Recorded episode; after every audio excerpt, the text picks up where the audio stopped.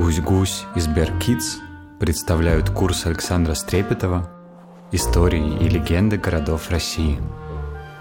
Лекция пятая. Астрахань.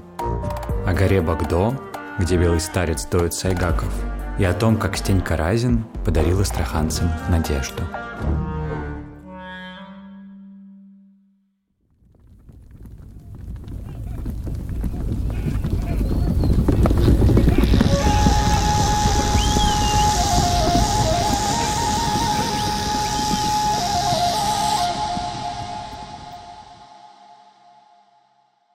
Россия многонациональная страна.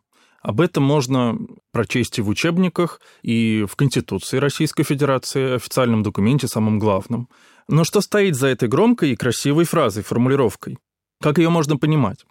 По сути дела, у России больше одной истории. История России – это сплетение разных историй, разных культур и разных народов, которые учились жить с друг другом, соседствовали, торговали, учили языки друг друга, ссорились и воевали, иногда между собой, иногда объединяясь. И это такая яркая и характерная черта России и всей российской истории и российской культуры, отличающая ее от э, истории многих других известных крупных стран. То есть, если условно можно сказать, что история Франции – это история французов, то история России – это история множества народов. Особенно ярко это, на самом деле, видно на примере истории городов России. И так было с самого начала, с самых истоков истории России, которые мы знаем. Вот, к примеру, в лекции о Новгороде я упоминал о том, что самые древнейшие свидетельства о том, как Россия вообще начиналась, они рассказывают нам, как славянские племена позвали на княжение Рюрика, это варяжский князь с его дружиной, и, в общем, вот с их какого-то союза, с их совместной, не знаю, жизни, и начинается вот история России. Но и история Лагани тоже показывает, что совсем далекие изначально друг от друга культуры, например, калмыцкая, которая происходит из Тибета вообще изначально, там один из монгольских народов, и русская, как они учатся жить друг рядом с другом и понимать друг друга. Сегодня многие города России тоже хранят, конечно, следы вот этого когда-то случавшегося культурного контакта, но сегодня во многих из них они уже, конечно, тусклые, довольно едва заметные, но другие же города России, они сегодня очень ярко выражают это свойство всей России, вот ее такую многонациональность и многоликость. Они тоже все разные, эти города. Но в основном это города, которые оказались в границах России из-за того, что эти границы менялись. И вот именно о таких городах, которые, ну, можно сказать, имеют больше одной истории, и для которых становление их вот, российскими городами – это только один из этапов их судьбы, о таких городах мы и поговорим в этом блоке.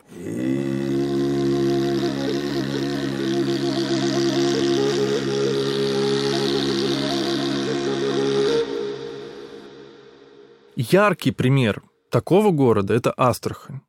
Астрахань – город в низовьях Волги, примерно там, где Волга уже впадает в Каспийское море, на юге России.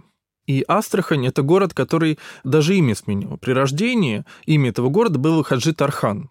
Точнее, у него было много имен. Его называли и Астархан, Аждархан, Гинатархань, Цитрахань, Астракань и по-всякому другому тоже. И все это имена одного и того же города. И все эти имена существовали одновременно. Вот в каком случае такое может случиться? Ну, можно предположить, что этот город был известен очень многим народам, которые говорили на самых разных языках. И в случае Астрахани именно так и было. Это город торговый, и в нем бывало очень много купцов из самых разных стран и путешественников. И поэтому имя города имеет свои варианты в самых разных языках.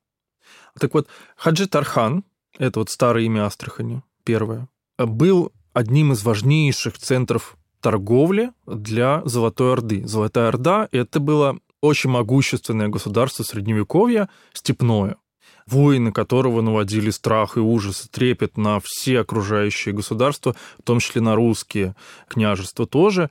И как раз неподалеку от того места, где сейчас находится Астрахань, была древняя столица Золотой Орды Сарай-Бату. Или Старый Сарай, как он также назывался.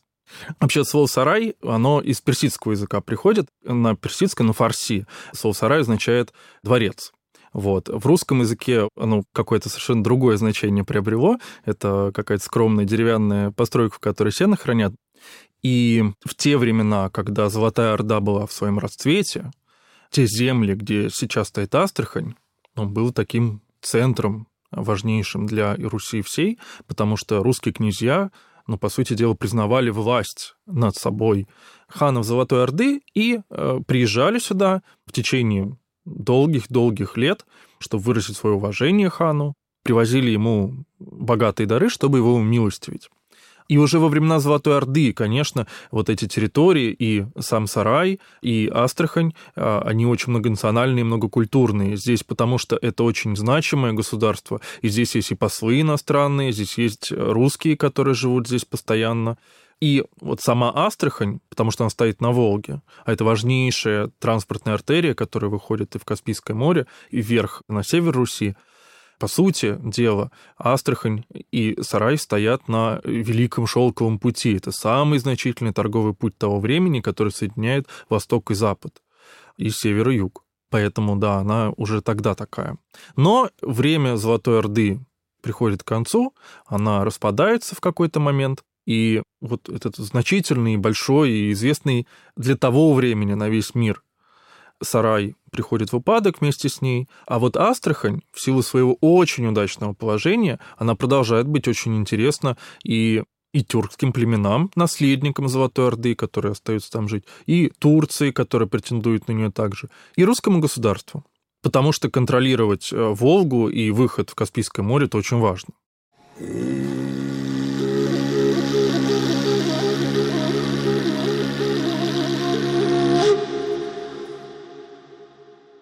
В общем, претендентов на эту территорию было довольно много. Но победило именно российское государство, и территория Астрахани, окружающих земель все-таки ей покорилась. Но здесь волшебства не произошло. То есть после того, как Астрахань вошла в состав русского государства, русским городом она от этого немедленно не стала. По сути дела, на протяжении еще сотен лет выглядело это так. То есть в центре Астрахани стоял большой, красивый и очень современный Кремль, где как раз и находились какое-то русское представительство, там были стрельцы, пушки, которые как раз контролировали торговлю и все остальное, да, и смотрели за порядком. А вот, по сути, все, что вокруг этого Кремля, и сам город, и степи, и вот полупустыни, которые как раз богата Астраханская область, они оставались, ну, по сути, центральноазиатскими а, и восточными. Здесь продолжалась своя жизнь, продолжала развиваться своя культура, которая с русской культурой практически никак не соприкасалась долгое время. И вот следы этой многокультурности многоликости а, можно увидеть до сих пор. Например, недалеко, не очень далеко от Астрахани находится а, священная для калмыков гора Багдо.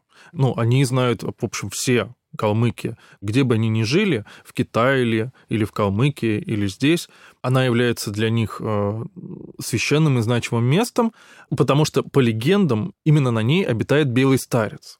Белый старец а, в религии калмыков а, традиционной, в буддизме, во-первых, он дарует плодородие и благополучие. Во-вторых, калмыки религиозные, да, они считают его покровителем сайгаков.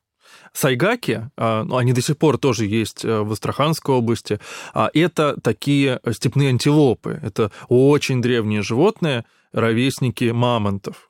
Сайгаки э, очень беззащитные животные, на них, э, к сожалению, очень легко охотиться. Ну, как сейчас охотятся на сайгаков. Просто э, едет мотоциклист и загоняет их, они не могут очень долго бежать и падают от усталости целыми кучами. Охотятся на них даже не ради еды, а потому что рога сайгаков пользуются очень большим спросом на китайском рынке нетрадиционной медицины. Вот, они считаются важным лекарством от всего на свете. Совсем еще недавно в Астраханской области э, были множество сайгаков. Они бродили по степям, и вся степь была ими наполнена. Сейчас их уже осталось э, буквально там несколько тысяч, но все же их можно встретить, особенно в заповедниках, особенно вот там, где гора Багдо находится. Еще калмыки верят, что если, если ты видишь сайгаков, которые столпились кучей, стоят рядом, то ни в коем случае нельзя подходить к ним или охотиться на них, потому что они считают, что в этот момент их доит сам белый старец.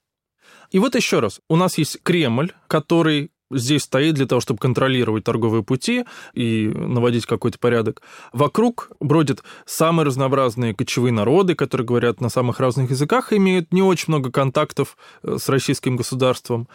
И есть э, монголоязычные калмыки, которые верят в белого старца и кочуют здесь. Есть э, тюркские кочевники, есть э, стада сайгаков, которые бродят туда-сюда, и верблюды, а, и, ну, это настоящая такая, ну, скорее, действительно, Азия. Вот если в основном быть знакомым с верховьями Волги, вот как это выглядит, центральной России, очень сложно себе представить, что заканчивается она именно вот так. И вот эта ее особенность, то, что она входит, а, вот эта территория, да, и этот город, она входит в состав России, но весьма слабо контролируется. Именно это делает ее в какой-то момент привлекательной для многих-многих переселенцев Центральной России.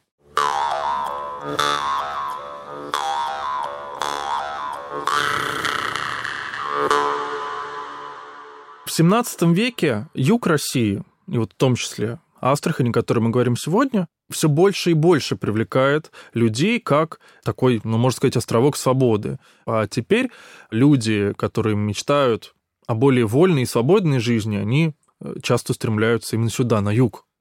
Почему? Положение крестьян, оно и без того было не слишком сладким, а теперь стало совсем тяжелым. Допустим, если ты живешь на земле какого-то там господина, барина, который ей владеет, и если он, не знаю, у него слишком строгие порядки, ты мог сменить его, да, уйти в другое место. Теперь этого делать нельзя, теперь ты преступник, если ты делаешь что-то подобное. Как будто этого мало. В 17 веке еще в Центральной России бушует чума, которая тоже потрясла Центральную Россию, э, вызвала голод, в общем говоря, тысяча одно несчастье. И вот эти события, они заставили довольно большое количество людей искать лучшей жизни, на свой страх и риск сниматься и вниз по Волге перемещаться на юг России. Это и предприятие было совсем не из легких. И там, на юге России, жить было совсем непросто, потому что это самая окраина русских земель, где приходилось ну, начинать жить полностью по-новому. Это регион такой спорный, там постоянно происходили военные стычки и много чего еще такого. Но тем не менее, многие выбирали этот путь, эту дорогу, а, потому что а, ну, какая-то воля и свобода была для них важнее.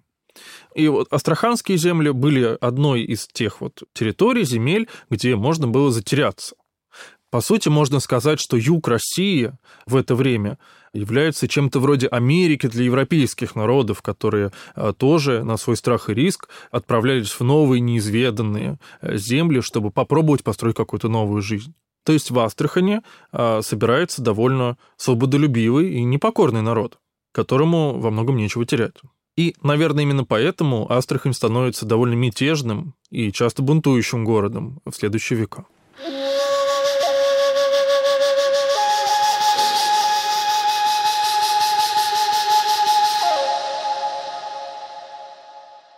Что важно еще про юг России нам помнить? Это Каспийское море и это Волга, которые один из самых важных таких транспортных артерий России за всей истории. Вот. А где товары, где купцы, э, где много денег, там, конечно, и пираты. Куда же без них? Поэтому вот э, многие из тех, кто ищет да, вот этой более свободной жизни, снявшись в своих родных мест, они становятся пиратами морскими и речными. Русское государство в это время их терпит, потому что это народ военный, и ладно, они там занимаются грабежами, иногда грабят и какие-то русские города немного, но зато их побаиваются враги, которые э, живут поблизости, та же Турция, например, или Персия. И вот, наверное, самым легендарным, по сути, пиратом, который жил тогда, является Степан Разин. И его имя тоже связано, конечно, с Астраханью. Как я уже говорил, астраханские земли в это время очень мало контролируются царским правительством. Но есть на юге России еще менее контролируемая территория. Это э, низовье Дона. По сути, это вообще самоуправляемая территория с существованием, которым царское правительство мирится. Находится она чуть западнее от Астрахани. И э, беглые люди, которые вот в поисках лучшей жизни отправляются на юг России, многие из них пытаются осесть именно на Дону, где свободное, э, хотя и непростое житье. Однако там их особенно никто не ждет. Там уже сложилось какое-то свое житье, поэтому многие из них остаются ну, такими же вот неприкаянными и пытаются найти свое место жизни и там. И вот именно этих беглых людей, искателей удачи, лучшей жизни объединяет вокруг себя Степан Разин. Сами они называют себя донскими казаками. И вот а, он объединяет вокруг себя самых вот этих э, несчастных и э, бедных э, людей, и они отправляются в авантюрные, отважные и безрассудные даже в чем-то походы и нападают на купцов берега Турции, Персии. И вот слава о нем и об его успехах она распространяется очень далеко. Степан Разин становится известным в Астрахани, и люди видят в нем э, своего рода надежду. То есть они тоже оказываются не вполне устроенные, а здесь появляется вот такой герой, который отважно и безрассудно отправились в такие вот приключения и возвращаются оттуда, по сути, с э, невероятной победой. Все вот эти самые бедные люди, которые отправились с ним, они возвращаются в шелках, с роскошной добычей и с прекрасными невестами.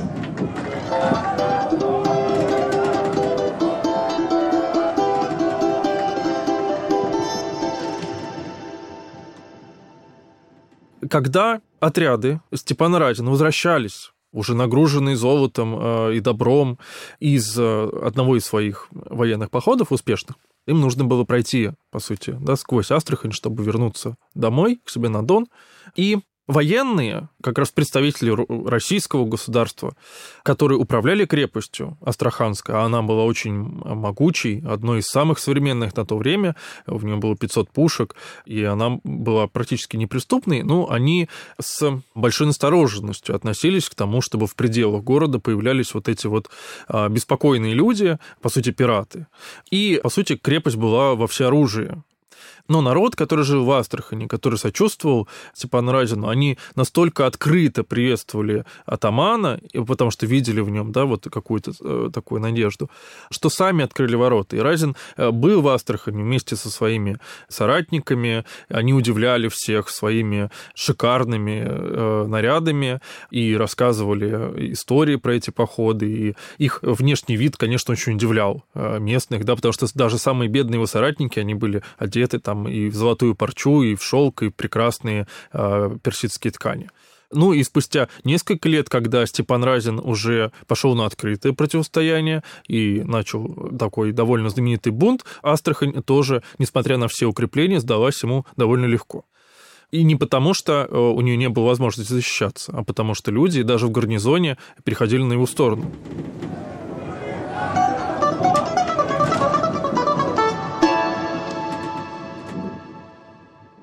Бунтовали астраханцы и позже. Вот я уже говорил о том, что мало того, что люди да, здесь собрались довольно вольные и в целом бунташные, но и царская власть все еще была, как и раньше, далеко отсюда.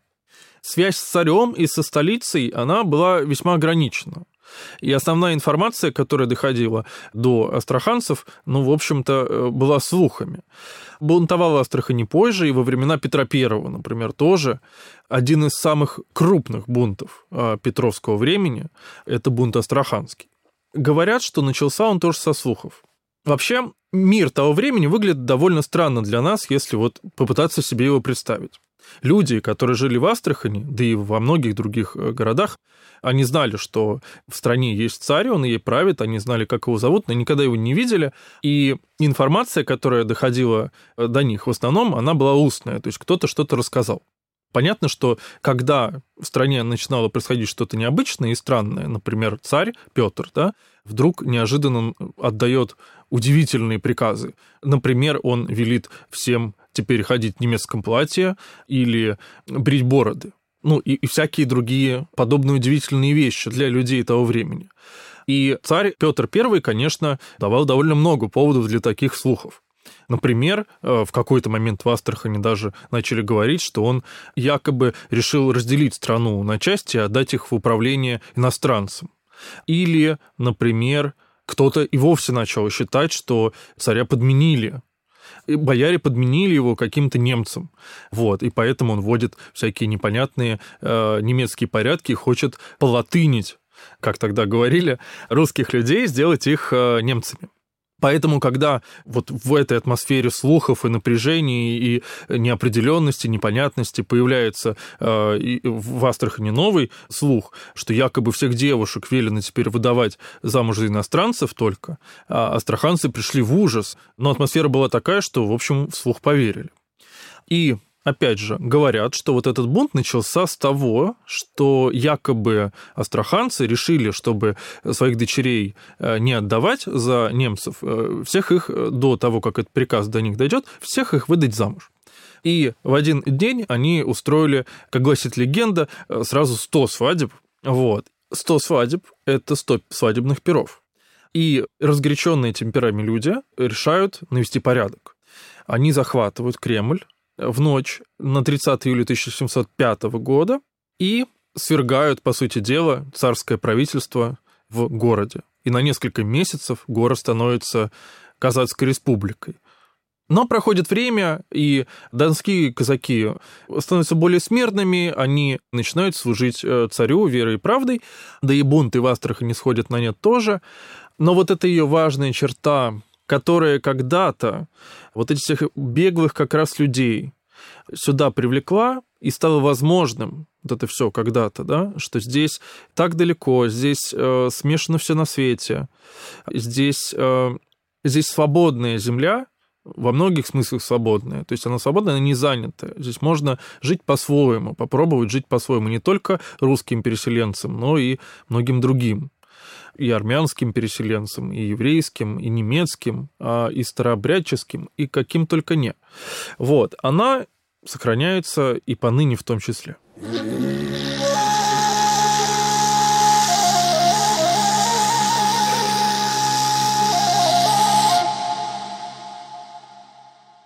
Ну и напоследок хочу рассказать историю, которая, конечно, не то чтобы прямо с этим связана, но, по-моему, очень красиво все равно сюда ложится.